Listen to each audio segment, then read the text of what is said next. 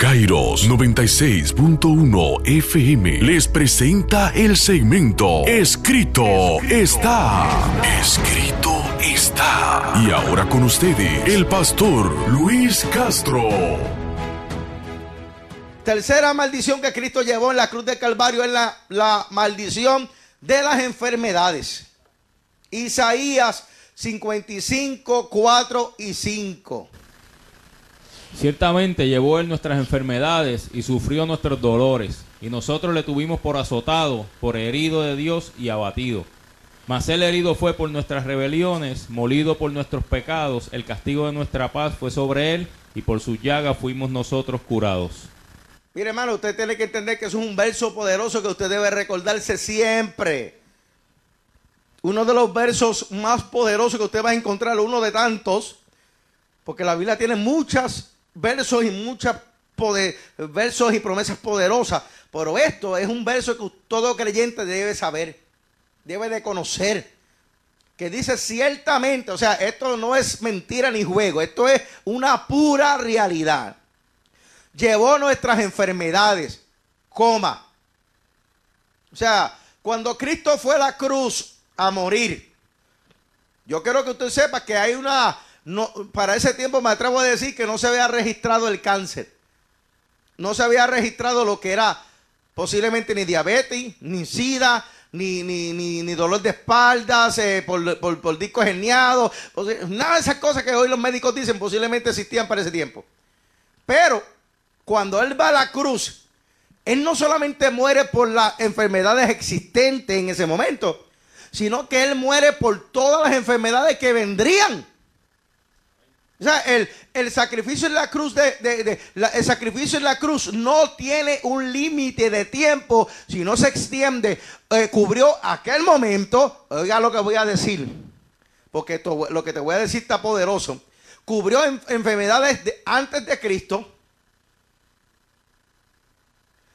y enfermedades después de Cristo. Y le voy a probar por qué. Porque hubieron personas que Cristo sanó que antes de que Cristo naciera ya estaban enfermos.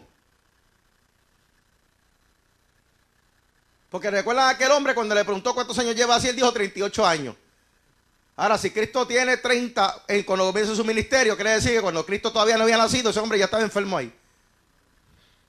Y Cristo que le dijo, eres sano. ¿Quieres ser sano? Quiere decir que ya antes de que Cristo nací, antes de que Cristo naciera, ese hombre estaba enfermo, pero las enfermedades antes de Cristo no tenían poder sobre el sacrificio presente. Entonces, ese sacrificio no solamente fue atrás, no solamente sanó en el momento, sino que todavía hoy está sanando porque el sacrificio no tiene límite, no tiene fecha de expiración. El sacrificio de Cristo no tiene barrera ni frontera, ni hay nombre de virus, ni de enfermedad, ni de nada que soporte y pueda hacerle frente al sacrificio de Cristo en la cruz de Calvario. Cuando Él dice llevó enfermedades, es todas las enfermedades, Él las llevó allí a la cruz del Calvario. Todas aún las que puedan venir el año que viene, existir con nombres nuevos, ya están ahí incluidas. Cristo las llevó. Por lo tanto, sufrió nuestros dolores. Porque la enfermedad era maldición.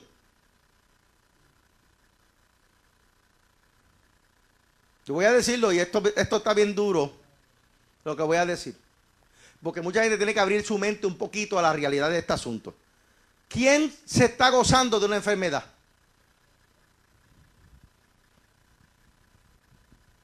¿Quién dice, ay, yo estoy tan feliz porque salí con una esta enfermedad? ¿Quién? No. Por lo tanto, cuando yo digo que la enfermedad es una maldición, no estoy diciendo que usted causó una maldición en su vida o que por pecado, por esto o lo otro, pero no es una bendición, es un mal. Bueno, hermano, por, usted lo quiera aceptar o no, es un mal. Un mal que lo limita, lo limita a usted a muchas cosas. Un mal que causa dolor. Un mal que, lo, que, le causa tristeza, que le causa limitaciones en, en, lo que, que no es lo que Dios quiere para usted.